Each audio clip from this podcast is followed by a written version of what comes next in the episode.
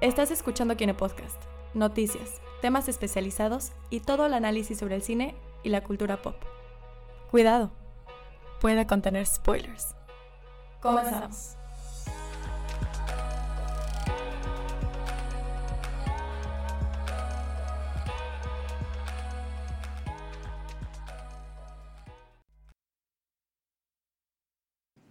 Cuando calienta el sol. No, por favor. No, o no, sea, no. Te diría que sí, pero, pero ya. Te diría lo que lo sufrí sí. mucho los últimos tres días que lo Sí. escuché seguido. No, Segundo, Estaba, en la, estaba en la playa. por favor, no. Bueno, bueno, es segundo lunes sin. Segundo lunes, ¿no? Segundo, segunda semana sin Luis Miguel. Segunda semana sin, sin Luismi. Segunda semana sin. El sol se nos apagó. El sol se apagó. Segunda semana sin. ¿Cómo se llama ese? Sin mundial, Sin Sin mundial. mundial. sin drama de las Sin elecciones. drama de las elecciones. Acabó el, el mismo día. Sí, todo, ¿no? sí, sí, sí. fue así. Fue el fin de una era. Ahí sí. No fue el fin de una era, pero sí fue una sequía de redes Sí, sociales. La verdad es que sí. Sí, la verdad es que mi Facebook está muy tranquilo. Sí, la verdad es que sí. Y ni qué decir de mi Twitter. Lo cual me alegra, pero me aterra al mismo tiempo. Entonces, Winter is coming. ajá, Winter is coming. bueno. Bueno, pues bienvenidos sean todos al, al Kine Podcast. Eh, pues ya eh, hemos regresado una vez más aquí en, el episodio número 15 del Kine Podcast. Ya saben, cultura popular. eh, cine, evidentemente, si no, no se llamaría el Kine Podcast. Eh, pues acá estamos aquí. eh, en el día de hoy, pues, pues tuvimos un pequeño inconveniente, pues empezamos un poquito tarde, pero ya estamos aquí en, en sintonía. Ya nos, pueden escuchar por, por lo que viene siendo eh, YouTube. No, nos pueden ver y escuchar en YouTube. En Mixler eh, nos pueden escuchar como, como Kine Podcast. Y de todos modos, pues estamos en todas las redes sociales. El día de hoy nos acompaña una persona que acaba de llegar de tierras lejanas. ¿Qué onda? Del otro lado, del otro lado de- del charco, mundo. se dice. Regresando del viejo mundo. Regresando al viejo mundo, Gerardo Novelo ya regresó aquí al, al Kine Podcast. Ahora sí, ya. eh, qué icónico, en el episodio 15 regresa. Ah, Claro. pues. Ah, oh. Ya, ya después de ausentarme por seis meses. ¿Y cuánto tiempo fue eso en tiempo podcast? ¿Cuántos episodios? Como dos. Dos. no manches. Bueno, como dos, estuvimos descansando, pero bueno, ya, ya estamos acá. Acá del otro lado está Abraham Soloveitchik, que está del otro lado. Eh, somos tres el día de hoy, los tres caballeros. Estamos el día de hoy acá. Así que, pues el día de hoy nos toca. Obviamente, vamos a hablar de Comic Con. la- eventualmente vamos a hablar de Comic Con. Eh, eventualmente vamos a hablar igual de, de, pues de todo lo que, lo que sucedió con respecto a, a lo de James Gunn. Que digo, ya es... eh, ya como que ya es, ya, es, ya es bola cantada, ¿no? Cada rato sucede ese tipo de noticias últimamente. No, pero es diferente con James Gunn. es exactamente, es distinto. Sí, porque es un caso muy aislado. Es una, es, es una, es la cereza del pastel que hay que ver qué onda. Creo que- con- creo con que- eso, ¿no? Netflix. Digo, Y un Netflix, güey. Esta cosa de. Pero bueno. Eh, pues así está la cosa. Vamos a empezar a hablar sobre cine bélico. Sobre pues todo lo que tiene que ver este, este tipo de cine que al fin y al cabo, últimamente eh, lo ha- se ha vinculado. Digo, el cine actual bélico. tiene su nacimiento, nacimiento así defini- definitivo y definitorio, eh, en justamente lo que se va a celebrar a finales de esa semana, que es el 20 aniversario de Rescatando al Soldado Ryan. Oh, Sí. sí. Rescatando al Soldado Ryan fue lo que marcó un antes y un después en el, en el cine bélico más moderno para acá. sí, lo que conocemos ya como una película de época de guerra. Ajá, exactamente, pero ya más... eh, pues, Más de, de Más de- allá para acá. Más de nuestra época, ¿no? Ajá. Porque antiguamente si veíamos, no sé, eh, un montón de películas de, de guerra que existe, que han existido, pues era muy, era muy romántica la guerra. No, hasta películas de los inicios del Igual, cine. sí. O sea, O sea, toda la época que aquí en México fue el cine mexicano. evidentemente, evidentemente, eh, el cine de guerra nace y empieza a evolucionar a raíz de las guerras mundiales. Evidentemente. Empieza a formarse ya el género de manera cristalizada. O sea, se, O sea, se cataloga se como... cataloga como cine bélico. ¿no? Porque antes, pues sí habían guerras, o sea, no sé, Nacimiento de una Nación, por ejemplo. Ajá. Que es una guerra, al fin y al cabo, pues es una guerra civil, ¿no? O sea, que sucede, que Pero- sucede dentro Sí, de sí, sí. nuestro La limitado. codificación de los tropos del género nace en el contexto de la Primera y más que nada de la Segunda Guerra Mundial. Y creo que nace en un contexto particular para el cine que no se puede ignorar. O sea, nace. Tal vez no nace, se codifica con fines propagandísticos. Y no, me- no diría que se ha alejado mucho de eso. Sí, porque siempre nos trae un recuerdo de... es- en muchos casos es un, es un individuo o, una, o un grupo de gente que hicieron algo por su país, X personas. O sea, siempre es como para levantar ese espíritu de... Para levantar el espíritu nacional y para, para darle forma a la historia de la, misma, de la misma nación. O sea, al fin y al cabo el propósito es la memoria, el recuerdo, el buscar los eventos que definen a la nación de la cual se está hablando en la película.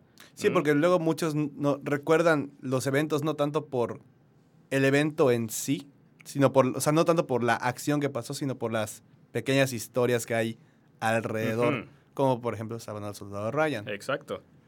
Oye- y y ese, ese propósito, esas pequeñas historias encapsuladas dentro de la guerra en general tienen un propósito muy específico, el cual es humanizar y celebrar a los soldados Sí, como una- una héroes. una. Sí, cosa que muchas ¿no? veces la gente no hace. Se les da el reconocimiento de ser soldados y todo, pero se olvida mucho la parte que La parte Son humana de... de- hijos, hermanos, amigos, y todo. ese tipo de situaciones, ¿no? Que al fin y al cabo, precisamente es lo que me gusta del cine bélico más, más para Más acá. para acá. Porque creo que es el lado humano. O sea, no hay una espectacularización de la guerra, pues. Sí hay, obviamente sí no, hay. yo creo que sí hay. Sí hay, pero no es como, por ejemplo... No es lo principal. No es, no es, no es como que la guerra, vamos a, vamos a hacer esto. O sea, como que no es tan, precisamente lo que decía, no es tan romántico. O sea, ya es, ya es un poquito más crudo. Creo, creo que está tirando a ser más crudo en épocas recientes, pero se me dificulta pensar en una película contemporánea de guerra que no siga teniendo como esa, esa, ese instinto de romantizar la guerra, de, de- celebrar el conflicto bélico, celebrar a los grandes héroes, que creo que eh, sigue traicionando cuál es su vínculo al nacimiento propagandístico del cine bélico. No creo que se haya ah, que el género se haya podido divorciar de eso hasta estos No, años. No, sigue, sigue, sigue bastante apegado precisamente a lo que dices. Vamos a... Bueno, de hecho, Primero- que- ajá. quiero hacer un pequeño paréntesis. Cine mexicano de los años 10, 20, esa época de revolución, Ajá, entra como película, como cine bélico, porque por rel- al fin y al cabo son relatos Es- de, de batallas, son batallas muy, muy aisladas, pero están dentro del conflicto de revolución. Sí. Y pues llega un punto en el que se empieza, ya empieza a volverse ficción, porque al Claro. principio era la batalla, era la verdadera batalla, era una manera de documentar. De manera formal, de, manera, formal, cuenta como cine bélico. podríamos Sí. decir que sí. De manera formal, si, si, no- si, nos, si somos muy, a- muy flexibles Sí, con la sí, palabra sí. de cine Ajá. bélico. Porque si lo quieres decir de la forma más ah, genérica posible, o sea, cine años. sobre guerra. Ahí Sí. está, perfecto. Entonces sí cabe perfecto toda esta eh, cine mexicano de los años 10, de los años 20. Pero creo que, de nuevo, para hablar del género de guerra, es indispensable reconocer que todos los tropos, todas las formas de contar la historia, todas las formas de representar la guerra, se codificaron, se cristalizaron con la Segunda Guerra Mundial. Exactamente.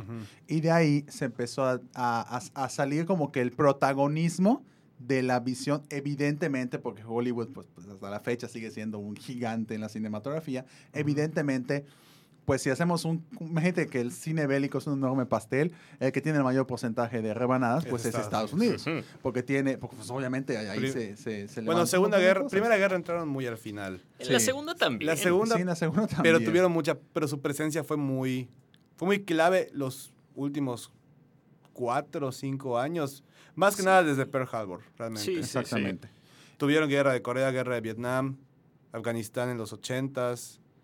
Creo que, creo que eso 2003. todavía se está descubriendo hasta ahora. Sí, ¿eh? Todas las sí. guerras. eh, Bueno, Guerra Fría que duró mm, 30 y cachos años. ese, tiene su propio, ese tiene sus propios códigos. sus el propios cine de Guerra. Fría. Sí, que el- últimamente el- en Spielberg hizo, hizo una de, de la. Guerra Fría. Con Mark Rylance. Ah, ok, sí, sí. sí, me acuerdo. sí. Que, que, pues, bastante bien bastante bien realizada, ¿no? Eh, evidentemente, Mi aunque... película favorita de Guerra Fría sigue siendo War Games. Ah. War Games. De hecho, ahorita que una película... Es que hay películas que no necesariamente son, son bélicas, bélicas en todo el sentido de la palabra, pero tocan este, tocan este nivel burocrático tensional entre países bastante bien jugado que tiene que ver con, con situaciones de guerra, pero no es así como que explícitamente. en Sí, no hay la balazos, no hay balazos, no hay nada. Es más sí. psicológica la guerra, pues, a a nivel de, de sentido, ¿no? Eh, película, películas, ¿cuáles es- son sus películas favoritas de guerra? Mira, nada más porque lo tengo fresco en la memoria, eh, Dunkirk. Dunkirk. Fíjate Igual. que a mí no me gustó Dunkirk. ¿Por qué no te gustó Dunkirk? No sé por qué. Creo Ay, que Dios mío, ahí vamos otra Creo que vez. ya va a tachar de hater, todo, todo, todo hago hate en, en todos lados. Dunkirk, eso sí, voy a reconocer su excelente, y obviamente es un gran apartado que, que- que pudo brindar en lo que viene siendo el cine bélico, su excelente eh, uso de los efectos de sonido como herramienta de la Sí, historia. tremendo. es una cosa impresionante. O sea, yo la, la llegué a ver, eh, bueno, aquí en Mérida está en la sala, en la sala VIP, la llegué, la llegué a ver. Sí. Y la sala VIP pues tiene una instalación bastante decente de sonido. Entonces la ves y estás como que... O sea, se escucha, escuchas la sustancia de, pues prácticamente de las aeronaves, de, de las bombas, de lo que viene siendo, inclusive hasta los papeles, porque hay una parte donde están caminando. Sí, sí, sí, sí, lo Ah, recuerdo. sí. Los papeles, o sea, se escucha muy, es muy en, no hay como que, no queda en segundo plano, o sea, queda muy en primer plano esos Sí, junto con las voces. junto con las voces y todo, y pues da una sensación bastante buena. ¿Por qué no me gustó? La sentí muy pausada. Tal vez. Se tomó su, su, su se tiempo. tomó su, obviamente al final fue así como que se entrelazaban las Sí, sí, historias. sí, y porque va boom, boom. increciendo. Exactamente. Pero al principio fue como que mm, el personaje de este, ay, se me olvidó este Harry de, Tom, Styles. de Tom Hardy. No, no, no. Uno, uno, uno que estaba ya parado nada más. Que nada más estaba parado, parado, parado, no decía nada. Ahorita me acuerdo de, Sí.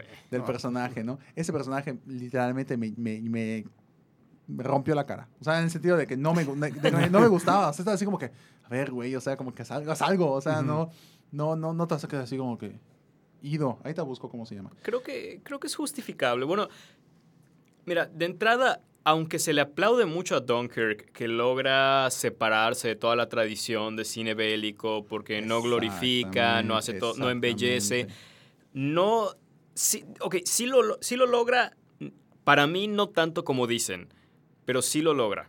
Y Sí. creo que ese es uno de sus fuertes, que, un- que son unos chavitos, que se ven como chavitos porque tienen 18, 19 años, están chiquitos, y que tienen un tremendo miedo de lo que está pasando y no tienen idea de lo que está sucediendo. Ah, ya me acordé. Creo que eso lo representa muy bien y creo Sí. que eso que dices que no te gusta de la película, del tipo Tal que no se mueve, que no hace tal nada, que vez, ah, tal vez lo que sucedió es que me acostumbré tanto. Digo, a mí me encanta Rescatando al Soldado Ryan. ujú. Me encanta. La lista de Schindler, para que veas, la lista de Schindler Sí. es bastante, bastante pausada. Y esa película me encanta. De hecho, es una de mis películas favoritas. Eh, me gustó, por ejemplo, mucho la de. mm, La última, la que sacó. eh, se fue el nombre. Spy- le digo Spider-Man, pero no es Spider-Man, es. eh, Tobey Maguire. no, no, no. La Mm. dirigió Mel Eh, Gibson. el, el malo. Sí, sí, sí, Ah, sí, sí, hasta hasta el el último último hombre. hombre, hasta el- hasta el Andrew último Garfield, hombre. Andrew Garfield. Andrew Garfield. O sea, se Sí. me fue. Se me fue el nombre Andrew Garfield. Siempre digo Spider-Man. Ya se le quedó, ¿no? Tipo, tipo Harry Potter. Pero en fin. El dado caso es que esa película, a pesar de que no es soy un super soldado que voy a matar un chingo, o sea, no es así. O sea, eh, me gustó mucho este, este juego. Es una mirada. Es un punto medio. Acá me voy me voy a entender como punto medio. No es ni guerra sangrienta tipo soldado Ryan que vamos a descuartizar a quien venga porque tenemos que rescatar a una persona. Tampoco es un Dunkirk de que es una mirada absolutamente pasiva y distinta a lo que hemos visto al cine bélico. Y no es, y como que es, es ese punto medio. Es una mirada distinta porque es una persona que no está involucrada directamente en la guerra, entre comillas, de, a nivel de activamente hablando. Sí. Pero tampoco es como que todo pausado, burocrático. Entonces eso es lo que me gustó de la película porque como que ni, fa- ni tan frío ni tan, tan caliente. caliente. Entonces por eso me gustó mucho. En cambio en Dunkirk le aplaudo muchísimo sus efectos de sonido, pero, pero ya después como, como que no, ¿no? Ahora sí, vamos a, a discutir una cosa que se me vino a la mente ahorita. Bastardo sin Gloria. ¿Es una película bélica? 100%. Sí, sí, sí. Las Ocurre en la época, toca temas. Aunque sea, Sobre la época, aunque sea ficción, Aunque aunque sea sea ficción. 100% ficción. Sí. No, sí, bueno, sí, sí, sí. Sí, o sea, al final balazan a Hitler. Sí, balas. Eso me O sea, el descaro de Tarantino de matar a Hitler en su... ¡Wow! Sí, eso estuvo buenísimo, ¿no? O sea, al final es una masacre lo que hacen que si hubiese sido verdad. No, hombre. Claro que entra, entra en el género porque usa los códigos y los recursos del género, aunque los use para burlarse del mismo género. Efectivamente. Y Efectivamente, es es una muy buena Es película. una tremenda película. Y la película dentro de la película es... Vamos, de, lo que no dejo de hablar ahorita, de, de Sí, es el uso ejemplo, es el claro propagandístico. de, de propaganda. Que, por cierto, es exactamente la misma... O sea, esta que interpreta Daniel Brühl, que es un soldado nazi, que literalmente lo único que hace es balacearse a todos y todos le aplauden porque es el que más balacea, es lo mismo que American Sniper. Sí. Sí, efectivamente. Y American Sniper es una oda a... A, A Estados Unidos, Estados Unidos, al tal cual, imperialismo ¿no? estadounidense. Y a los bebés Sí. falsos también. y al, y al no, No, tener eso- descaro por no, decirle eso- madres. No, eso sí estuvo, eso estuvo terrible. Sí. No, juro eso que- estuvo terrible. Digo, No, yo no, no, vi no, American no, no, Sniper no. porque la verdad se me da un poquito de flojera ese tipo de películas. Cuando mencionan lo del bebé y sale la, la escena en internet, no mames, ¿cómo me reí? o sea, Sí, no, no, no. Sí, no- sí, ni claro. Twilight tenía tan buenos efectos. Ya, ya me acordé quién es el, el- el que, me, el que me, me llenó hasta la- me llegó hasta la coronilla en, en Dunkirk, en Kenneth Branagh. Gilderoy Lockhart. en- sí, no, en- sí, sí, pero, Ajá. pero Ah, sí, es que su personaje era, pues era el, ¿qué era? ¿General? ¿Era un general? Sar- no, no era sargento. No sé. No, no, no. Era general, o sea, era, era de los altos rangos que no podía estar resguardándose Sí. ni cubriendo del peligro. Él estaba nada más en el... Ah, ya, ya, estaba, ya. to- estaba parado. Estaba Sí. ido. que de hecho lo sí, pusieron sí, como el principal, supuestamente. Sí, estaba así como que ido. Como que, güey, haz algo. O sea, al menos medio, sí me medio gene- genera una, una, una impresión posi- positiva de acuerdo a la situación de tu personaje. Se quedó así, ido. O sea, así, un vegetal, ¿no? Según yo. Entonces, Mira, por no eso no me recuerdo. gustó. Por eso no me gustó, porque me quedé mucho con la idea de que puta es un chingo vegetal. Perdón, pero la verdad. No, pues Tom Hardy salió 20 minutos. No, pero Tom Hardy lo hizo No, tremendo. Tom Hardy, o sea, sale 13 Tom Hardy ya perfeccionó Tom- el arte. sí. Ya perfeccionó el arte de actuar sin mostrar la cara. Sí. Porque cuántas películas lleva seguidas Ay, con una que- máscara. Espérate que vamos Venom. Uy, sí. Va a estar toda con su- Va- es el nuevo Andy Serkis. Es este el nuevo. Andy Serkis. No, no, no. Serkis es Serkis. No, Serkis es Serkis. Serkis es Sí, una sí, sí. institución ese hombre. Creo que nunca lo van a... Perdón, perdón, perdón. A ver, no, a ver. no lo quise decir de esa manera. Es como el Andy Serkis de su generación. Y, Iglesia... y- y no es mucha diferencia de generación. pero, ¿ha hecho mucho CGI o nada más porque se tapa mucho la cara? Pues se logra meter bien esos personajes, ¿eh? Pues fíjate que... que o sea, no, no es un... Tom Hardy no se ha guardado mucho que digamos. Mad Max estuvo todo el tiempo... Pero la primera mitad de la película tiene la Ah, cara bueno, sí, tapada. y Bane igual. Por eso es lo que digo.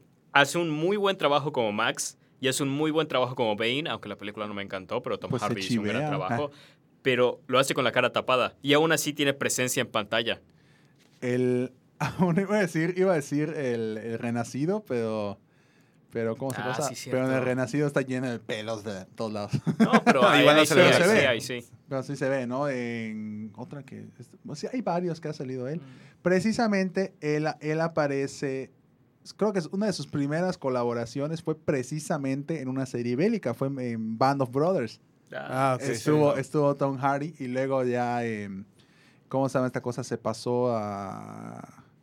Se me fue su nombre porque son mis directores favoritos. Eh, la caída del halcón negro de Riley Scott.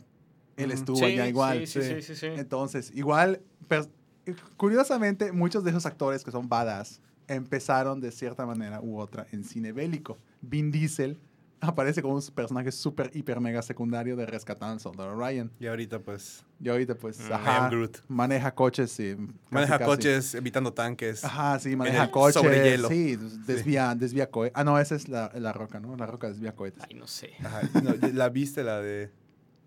Ah, claro, ¿Viste, es viste la así? roca. ¿Viste Die Hard 2.0? Así, casi, casi. Es que, literalmente, eh, creo, que, creo que no ubican la escena porque no han visto la película. No. no, no, Hay no, una- créeme que no tengo hay muchas una ganas de ver la parte, película. hay una Yo parte de tampoco. Rápido y Furioso 25, quién sabe cuál es, cuál, cuál es la que ya era, que están precisamente sobre el hielo y lanza un cohete hacia este fulano y pues con su pierna así empuja el cohete, "Ah, vamos a desviarlo.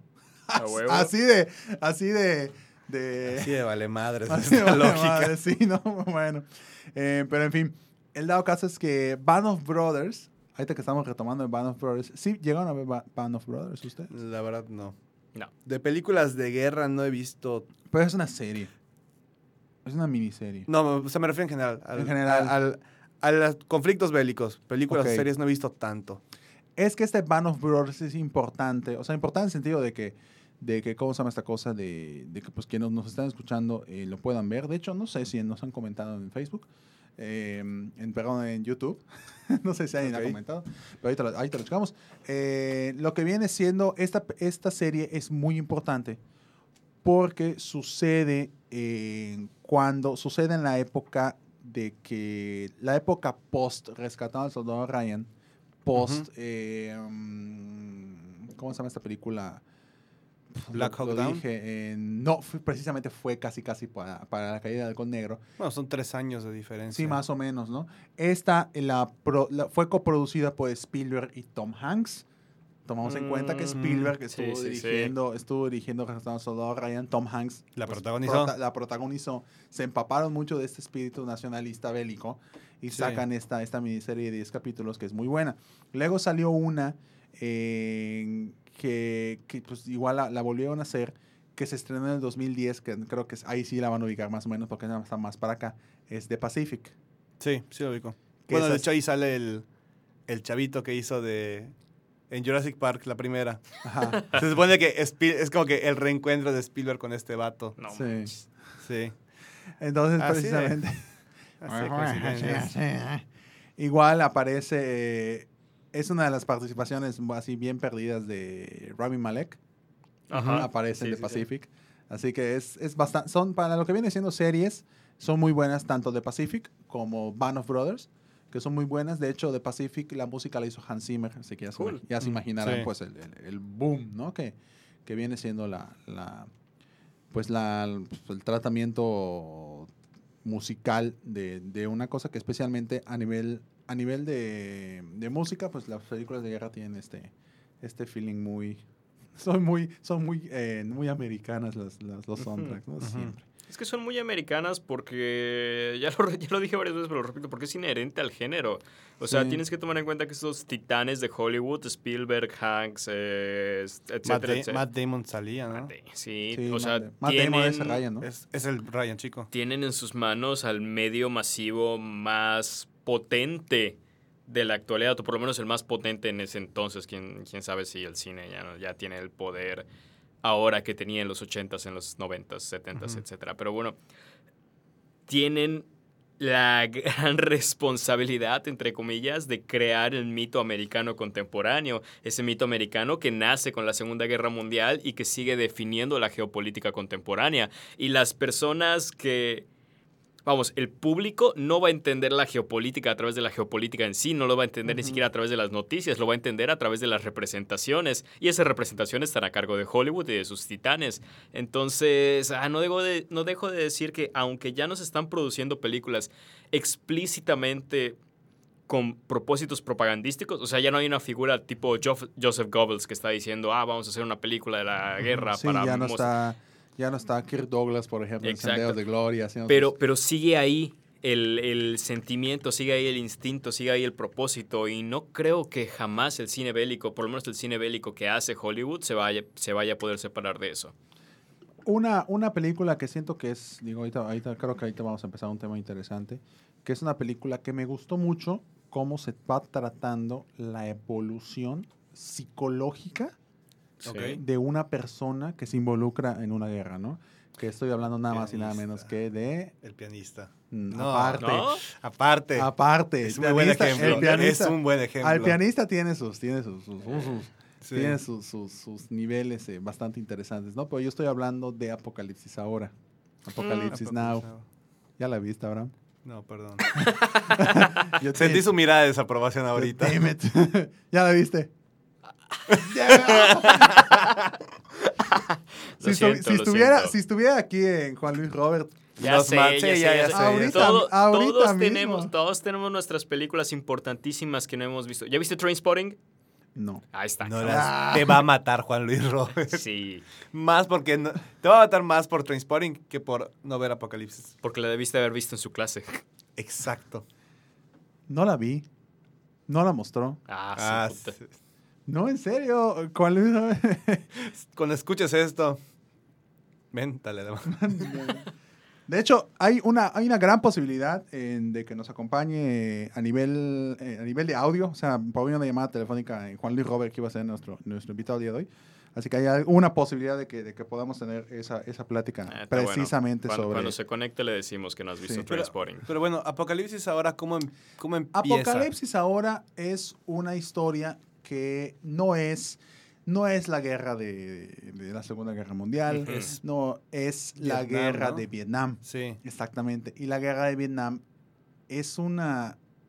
A nivel psicológico para los militares que estuvieron... Porque la guerra de Vietnam... Sí, es una guerra Fue, fue, fue muy traumante fue muy- por exactamente. muchísimas cosas.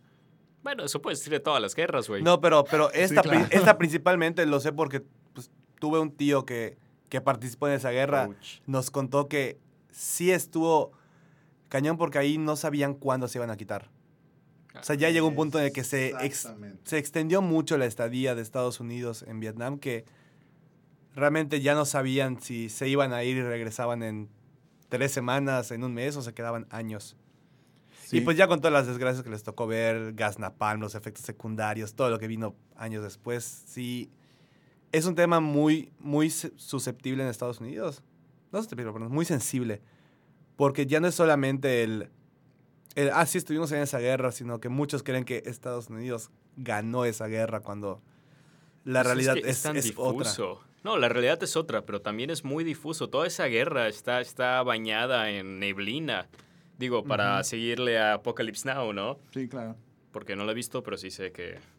Ah, ajá, bueno, no. Adelante. Si quieres No, no, no, idea, que bueno. es, es, un, es un tema muy difuso, no es tan Sí. eh, blanco y negro, o sea, no es una guerra así con tus trincheras muy bien definidas, no es una guerra eh, mediatizada de la forma tradicional, o sea, fue, fue un... O sea, en el contexto de comunicación fue un hito, fue un antes y después, la manera en la que los medios reaccionaron a la guerra de Vietnam y creo que todo lo relacionado a esa guerra, o sea, la guerra en sí, la, la representación en los medios, la, el recuerdo y la memoria post la guerra, todo es muy difuso, todo está sumergido en neblina. La película de. A decir al Soldado Ryan. La película de Apocalipsis ahora es muy buena porque presenta, juega mucho. De hecho, precisamente Apocalipsis ahora empieza a lo que viene siendo a este interés, inclusive hasta de la academia, ya existía.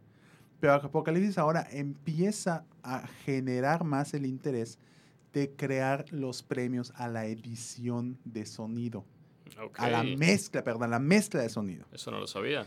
Eh, la edición de sonido, pues ya con Star Wars, evidentemente, empieza como que, ¡mame esa cosa!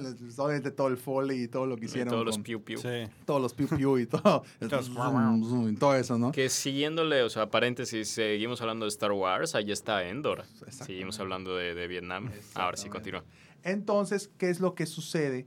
Que eh, esta película empieza a interesarse ya por la mezcla de sonido, porque vincula canciones con, con- con cantos, con situaciones, las empieza a mezclar para meterse en la historia del personaje. Apocalipsis ahora trata sobre dos personajes que al fin y al cabo, eh, digo, no voy a decir, no voy a spoilear nada porque sí va a estar bien intenso, según para los que no están escuchando y para los que están Creo presentes. que ya me spoileé bastante, ¿eh? Entonces, es Pero bueno. interesante porque el protagonista eh, va evolucionando como personaje y vas viendo cómo pues la guerra no es justa para nadie. Ni para los que son víctimas, ni para los que son, están ganando, entre comillas. O sea, todo el mundo se da en la madre en algún momento en una guerra, ¿no? Entonces, em, en, la película, en la película de Apocalipsis ahora, apoya mucho con la evolución de este personaje. Poco a poco va, pues, a- mientras más... ¿De qué trata la historia? Él tiene que ir a buscar a un coronel, capitán, Sí. Que dice, ¿sabes qué? Fuck this shit, ya no quiero estar en la guerra y me voy a unir a las guerrillas y voy a hacer mi propia, mi propia... Compañía y tal. Más que compañía, mi propia, como que organización, mi propia situación, ¿no? Sí. Entonces él se va. eh, eh, este capitán es Marlon Brando. Ajá. Santo Ah, Marlon Brando, ya, sí. ¿no?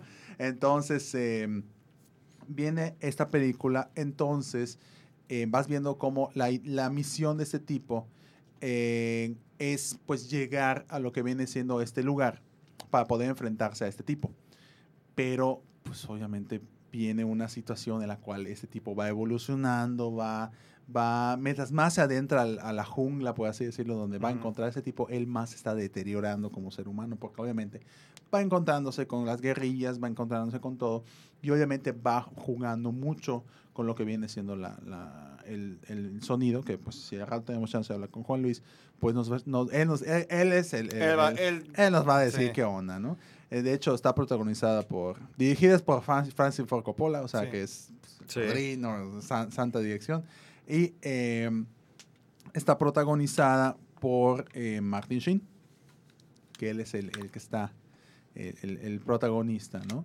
Entonces es una película muy importante porque se mete en la, en la mentalidad de la persona y es cuando el cine bélico empieza a tornarse más humano Y más y psicológico. más psicológico. Obviamente ya había sucedido desde antes, pero no de una manera tan cruda como lo, como lo hace Apocalipsis ahora. Sí, como decía Gerardo, siempre se encargaban de embellecer Sí. Exactamente. e- ese aspecto que todos saben que sucede, pero no te lo quieren mostrar. Sí. Si nos damos cuenta después de Apocalipsis ahora llega, por ejemplo, Full Metal Jacket Que ahí de, sí de. Kubrick, que es como que... uf, o sea, Ajá, sí, sí. Es, sí es otra cosa súper mega cañona, ¿no? Luego pues ya viene, por ejemplo, viene en el 97 se estrena una película que yo considero cine bélico, aunque pues no se, no se involucra directamente, no hay guerra tal cual, pero sucede dentro de una guerra, que es La vida es bella. Eso me estaba pensando Mm. yo. ¿Entraría o no? Porque pues, es una historia que se da durante la Segunda Guerra, aunque no ves. No, No ves, Pues pero habla- sí escuchas habrá- la, la indirecta- batalla. indirectamente sí hay, sí hay involu- sí se Habrá que preguntarse la si tiene un discurso al respecto. Si tiene algo que decir la película. Pues es realmente la permanencia de la familia en una situación de guerra. Sí, yo digo que esta película más que tener un discurso... O sea, y, y aparte suma el hecho de que es familia judía, están en un campo de concentración. Ahí, ahí demuestran la parte humana que, pues, de la gente que se queda, que se queda atrapada y que no puede salir por, por una característica que comparte con, con otras ok, personas. entonces, si La vida es bella es cine bélico, entonces The Sound of Music es También estaba pensando. Pero una cosa es que suceda durante la época. No, pero yo creo que una cosa es que suceda durante la época. O sea, que esté... Es que Sound of Music... Una cosa, una cosa es que... es- Una el cosa niño en la que- pijama de rayas es película bélica. 100%. Sí, ahí sí. Ahí claro Ahí que sí. tiene Ahí algo sí. que decir. Es que una cosa muy distinta es que el, am- es que su ecosistema esté involucrada a la guerra en Sí. cierto sentido y otra cosa es que, es que la historia sea parte de la guerra. Creo que ahí ya, ya como Creo que, creo que The Sound of Music usa la guerra como pretexto Para ese iniciar la Sí. historia. Sí, sí, sí, para Sí, que las un- piezas estén donde tengan que estar. es un, pero- dento- es un detonante más no un móvil de la historia. Exacto. Entonces, en- eso, es, lo- eso es lo que, precisamente... o Sí, sea, porque no realmente entra. el personaje del papá nada más dicen, ah, es sargento, coronel, comandante, lo que, lo que usted guste. Lo que usted sabrá más que yo, seguramente. Por de- ejemplo, del- del otro musical, nazi. otro musical que no tiene nada que ver con cine bélico, pero que precisamente eh, es un detonante más no un móvil, la revolución femenina de, de Europa, que de, he dicho la película bien chingón yo, ¿no? Eh, Mary Poppins, la Ah, revolución sí. femenina en Europa es un móvil para que, para que empiece ese discurso de que has puesto una niñera, no sé qué, o sea, pero no, es un detonante más no un móvil, porque pues está la mamá que está luchando los derechos de la mujer y todo, pero pues no es, no es, no la Sí, no, no, no toca esa temática. No es parte de la trama fin- principal. Ujú. O sea, el, la- con La vida es bella, pues ves, ves cómo esta familia está antes de la guerra y cómo poco a poco empiezan a decirles, no, pues saben que no pueden salir de esta área, luego se, le empiezan, se los empiezan a llevar a los campos y la cosa se va poniendo más fea y pues la, ya lo que, lo que trata de hacer el, el personaje principal es... Ya, ya la película ya tiene 28 años, ya, ya la puedo Claro. spoilear, ¿no? Es, es evitarle el decir a su hijo lo que, lo que era pues lo más, lo más obvio en su momento, que los metieran en una cámara de gas, les hicieran algo y pues el papá muere. Entonces el niño se queda con la mamá y, y ya se trata de una cuestión de sobrevivir y que no te... Pues que no les hagan algo y más que nada pues la inocencia de este niño que siempre se lo, el papá se lo pintó como un juego.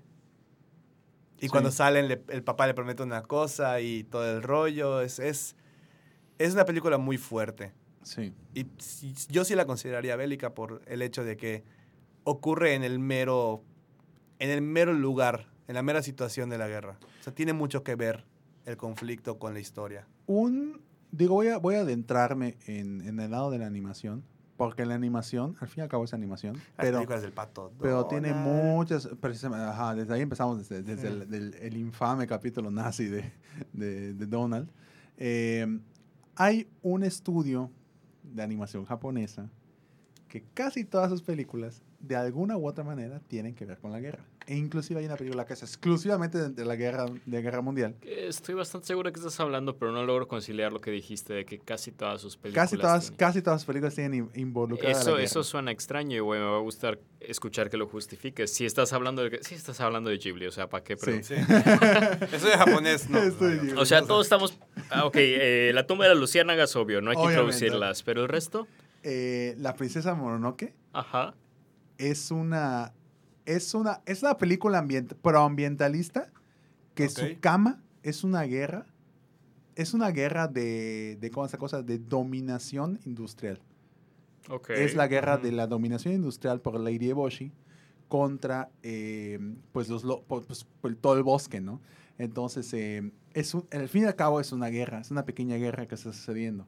Y al fin y al cabo eh, de hecho el discurso final de la película pues la guerra destruye todo o sea la, la guerra, la guerra, destruye todo y pues pues no, no o sea no, no tiene caso eh, hacer esto no por ejemplo el increíble castillo vagabundo eso es guerra entre dos naciones es una guerra entre dos naciones. De hecho, al final, el mismo príncipe que era, spoiler, el, el cabeza de nabo, eh, pues dice, es hora de terminar esta guerra sin sentido. O sea, siempre tiene una, una, una Una base, línea al respecto. una línea al respecto a la guerra, ¿no? Eh, Porco Rosso, por ejemplo, son aviones de guerra. Ah, sí, cierto. Entonces, t- t- y me gusta mucho porque a pesar de que, de que son historias de que dices, pues no, no, no tiene así tan... tan- No, es- o no sea, es tan evidente. no es tan Sí, evidente. pero, pero ahí está. pero ahí está, está latente, digo, digo casi todas, porque por ejemplo, mi vecino Totoro no tiene, no tiene implicación. Tiene un poquito así, un minimito por allá.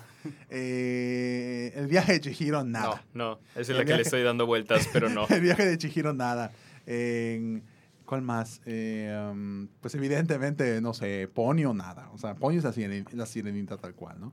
Eh, um, pues, ajá, o sea, no, no tiene, ¿no? Pero una película, una película bélica, precisamente, hablaba de películas bélicas. Hay una película que se hizo muy famosa. Fue una serie web que se convirtió en película. Que se llama... ¿Cómo se llama esta cosa?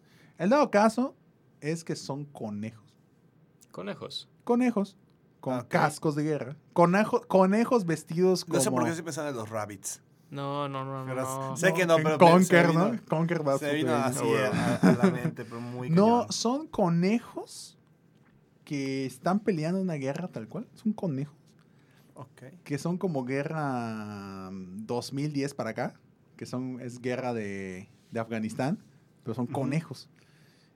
Y, y es como que dices como que what, qué pedo, pero pero desde el punto de vista de los, con- de los, que los conejos están peleando con, con camellos. Que los y, y hay una, una lógica muy curiosa de que, no, pues nosotros los conejos pues buscamos tener en oasis llenos de, de lechugas y que la fregada, que no sé qué. Ajá. Y, y cosas, cosas, y pues Y los y- y camellos. los camellos son- sí. entonces, Son- eso- sí, está, está, eso está muy. es un discurso muy torcido, pero genialmente ejecutado. Entonces está, es- está bien curioso en sobre, sobre el cine de animación cómo se sí, involucra, po- poco inusual, pero sí ayuda. cómo se involucra sin querer, ¿no? Eh, ahora vamos a, a a mandarnos, vamos a, a irnos del otro lado a otra cara del cine ¿Pero bélico. cómo era? ¿Cómo se llamaba? El de los conejos. Sí. Ajá. Ahorita lo estoy buscando. O ahorita sea, lo busco. El, el título me intriga porque siento que lo he Oh. visto, pero. No, yo no lo he visto para nada. A ver, la de los conejos, ahorita les digo exactamente porque por acá logré rentar la manches. película. Pero bueno, en- vamos a pasarnos, mientras, mientras me acuerdo y busco esto, vamos a pasarnos a, una, a una cosa muy curiosa del cine bélico, que es el cine bélico épico, o CAC, que no tiene nada que ver pistolas, no tiene nada que ver nada. ¿Cuál sería la prim... Digo, obviamente contando este, esta, esta, este término de cine épico, Ok. ¿cuál sería la película que primero se les venga a la mente? 300. 300. 300 definitivamente. Exactamente. Sí. 300 es, la, es como Sí. que... es eso, ¿no? 300. Eh, de ahí podemos irnos a dos bifurcaciones. Al cine bélico basado en... ¿En hechos reales? En hechos reales o leyendas. eh, O leyendas Leyendas pues, populares. sí. O nos vamos con 100% ficticio, como podría ser la basada en el videojuego de Warcraft. Warcraft es una muy buena película bélica. Sí. El Señor de los Anillos. El señor... de- ¡Wow! Eh, Ya, tiene ya, ya nos estamos tiene- metiendo tiene- en otros si hablamos del Señor de los lo hablamos la Anillos. Semana pasada. Merino. Lo hablamos la semana pasada. Lo hablamos la semana pasada. Pero, ajá, son much- digo, el Señor de los Anillos tiene muchas El Juego implicaciones de Tronos también. políticas. Mm, Bueno, es que Game of Thrones, es que sí. Es es una política, es guerra en Es guerra, política sí, como no se había representado Sí, antes. Efectivamente. Oigan, pregunta medio estúpida. ¿Star Wars cuenta? Obvio. Mira, desde que es hablamos una de- space opera. pero, Pero- pero sobre guerra. Pero hay guerra. Ok, sí. Está en el título. Entonces- no, la guerra es una metafórica de nada. No, mamás, no. Es que sí. Se llama Cat Shit One. La de los conejos. Ni idea en mi vida había escuchado Te eso. juro que va a estar en mi lista. Cat No Shit One se llama. Pero bueno, esa es la de los conejos, ¿no? Entonces, eh, pero películas, películas así, eh, esas de cine bélico épico, pues prácticamente las películas que se han hecho sobre Napoleón, Son. Un montón que se han hecho sobre Sí. Napoleón, ¿no? En, en 1927 se hizo una de Napoleón, en 55 se hizo una- no, otra de Napoleón. Ah, bueno, sí te estás haciendo muy atrás. Ok. Sí, no, Sí, obviamente sí, es ese cine, porque cuando estaba la guerra mundial, pues como que pues, qué ganas de, de- de- de hacer. No, sí, ahí cosas, era ¿no? realmente reportar lo que pasaba. Eh, pues en el, en el neorrealismo italiano, pues ahí, ajá, ahí viene la, ahí viene otra cosa, porque Bueno, es la, última visión. la última película de Kubrick iba a ser una película de Sí, Napoleón, sí, ¿no? cierto. Sí, ya lo está exactamente. terminando alguien más, ¿no? Sí, Uno de los, de, las, de los jóvenes que, están, que acaban de romper, ah, que tienen como dos, tres películas muy notorias, Denis Villeneuve, no sé si es No, él. no sé creo que no, sea. él va a ¿No ser, él? él va a ser Dune. Dune, sí. Sí, él sí. va a ser Dune. Pero hay alguien más de su generación que está haciendo Napoleón ahorita, Ah, ¿no? ¿cuál? ¿Quién? No sé, No sé, acuerdo, lo leí pero hace sí, poco. Pero sí me acuerdo que la de Napoleón, al menos lo que Kubrick quería hacer, que no sé si... No, esa no fue la que retomó Spielberg, esa fue otra con... La que retomó Spielberg era inteligencia artificial. Sí. No, no, la de Napoleón me acuerdo que sí había muchas cosas avanzadas. Estuve, en- creo que incluso en preproducción. Sí, sí, Y- ya estaba lista para y, rodar. y falleció Kubrick. Ni modos. ¿Qué se hace? Pues, pero ¿qué le voy a hacer? A ver, estoy buscando. Estoy Eh, perdimos el hilo de 300, de 300 de hay 300 muchísimo hay que muchísimo, decir. hay Porque muchísimo. Es, es, novela gráfica, es historia, es hay personajes reales. No, hay... A ver, lo de Napoleón, acá tengo una última cosa, a ver si es cierto realmente. Supuestamente en 2013 Spielberg anunció que tenía una intención de crear una serie basada en el guion de Kubrick. Ah, ok, en el guion de por yo, porque hay, una, hay serie de Napoleón en... Sí. Creo ¿Y se quedó allá? ¿Y se quedó allá? Y se quedó, Sí, se quedó atorado flotando, se quedó 2013. atorado, ¿no? Ah, 2015. Y luego hizo Ready Player One y que luego... Spielberg quiere hacer creo que así todo. Una al día, una al Sí, año. Una al año, ¿no? Eh, Spielberg ahorita la que viene, la que va a hacer es en el remake de Amor sin barreras, que va a ser una locura. Es saber cómo la logran. Es que West Side Story es intocable. Y aparte queda muy bien con la Story época en la que intocable. salió la película. Exactamente. Sí, ahorita más que ahorita más que nada. Esa película lo- va a ser un, un contexto. Si una película era vigente a sus tiempos, creo que esa, esa vigencia permanece latente, ¿sabes? O sea, Sí. si, si una película está haciendo un discurso social o lo que sea, Ujú. que es muy, muy relevante al contexto en el que salió, creo que es muy sencillo o muy oportuno encapsular esa relevancia y adaptarla. Pero el chiste es ver cómo, porque en su momento, por cómo fue la película, era una situación muy en particular. Sí, sí. Ya ahorita Ujú. esa situación, pues realmente es muy diferente. O sea, digo, no está Es mal. Quiero, diferente, quiero, es. Quiero, quiero ver cómo va a estar porque sí es... No sé, es, es como que... Es diferente, pero mi punto es, si tuvo algo que decir respecto a una problemática y lo dijo de forma muy potente, creo que esa potencia sigue en el corazón de la historia, en el corazón de la película y puede eh, ser adaptada a tiempos modernos. Y sin importar qué película sea, mientras sea una película que fue muy, muy vigente a su Sí. tiempo, puede, ser, puede adaptarse para ser vigente a este tiempo. Sí, efectivamente. Y la que viene es igual Robo Apocalipsis. que la va Y a que hacer. también viene Indiana Jones 5 y... Bueno, ya en 5 ya Ah. lo, ya lo retrasaron porque porque, Porque- Mr. Fantastic, o sea, Harrison Ford ya dijo que va a ser otra, que va a ser otra película y que aceptó ese papel y eso está atrasando, atrasó más la producción Ay, de Dios mío, voy a hacer en de ruedas. Harrison este hombre. Ford, no. No, porque why you doing this? Ah, Aparte, aparte de las grandes franquicias, ¿en qué lo hemos visto recientemente? En, en nada. The Age of Adeline, nada más. ¿Vieron Sí, esa? ajá, no. No. Está flojísima. Sí, no. Está flojísima y es mi... eh, eh, de- era lo primero que hablaba cuando... Ok, esto está medio revuelto, pero... ¿Vieron a ese vato que hace impresiones de Harrison Ford? Que se Sí. parece muchísimo a él y hace sus, sus Instagrams o sus. Vines o lo que sea, que habla perfectito y se ve perfectito y tiene toda la personalidad. Y había un montón de gente diciendo que ese, Ese. sea Han Solo. Sí.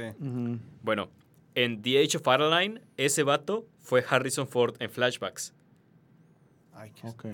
Es, fue muy estúpido. Entonces, cada vez que alguien que decía, cada, cada vez que alguien que de- decía que este vato sea Han Solo en la, en el, en el- la precuela, yo les decía, vean Age of Adeline y vean que el vato no sabe actuar. Se parece a Harrison Ford, habla como Harrison Ford, pero no sabe actuar. Pues obviamente es así, ¿no? Sí, claro. Sí. No vas a...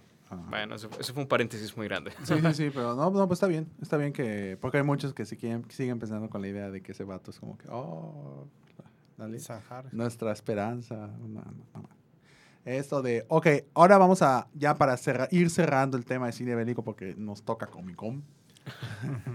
Eh, um, el cine épico es cine bélico Sí. Sí, sí, sí, porque... o los dividimos.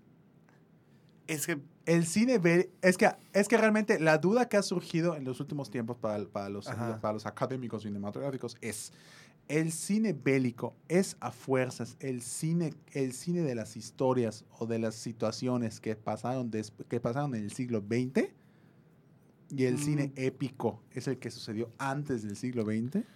Mira, que se pueda clasificar, se puede clasificar. Y ahí sí, Sí. separa los... Sí. eh, uy, ups, perdón. Sí, no. Sí, eh, puedes separarlos en clasificación, pero creo que al momento de hacerlo una película, al momento de narrativizarlo y poner un protagonista que se tiene que enfrentar contra un gran mal y está él solito y tiene que pasar por todo el viaje del héroe, etcétera, etcétera, etcétera, ya lo estás convirtiendo en un mito. Entonces no importa si es un mito griego antiguo, no importa si es una batalla griega de verdad que ya se convirtió en mito, o si es una batalla de verdad de la Segunda Guerra Mundial, ya la estás convirtiendo en mito. Entonces está usando eh, los mismos recursos narrativos y los mismos recursos ideológicos para contar la historia. O sea, la forma en la que 300 tiene un discurso respecto a la geopolítica aplica a, a lo contemporáneo. Y el mismo discurso de 300 sobre la masculinidad, por ejemplo, aplica a lo contemporáneo. Sí, porque es una historia- es una Entonces- historia que tiende a repetirse. Es un Sí, sí, un sí, es una que historia tiende que- o sea, repetirse. 300 es básicamente eh, definir lo que es Occidente y lo que no es Occidente. O sea, tienes a, a- a los espartanos y a los persas. Y allá entre espartanos y persas ya tienes. Occidente contra Oriente. Sí. Entonces, así es como los propios occidentales, los propios estadounidenses y los europeos se dicen a sí mismos, somos los herederos de los griegos, entonces Sí, estos, estos, todo, ajá, sí. Estos espartanos somos nosotros, son nuestros antepasados. Y por eso nosotros somos occidente y por eso nosotros vamos a conquistar todo el mundo.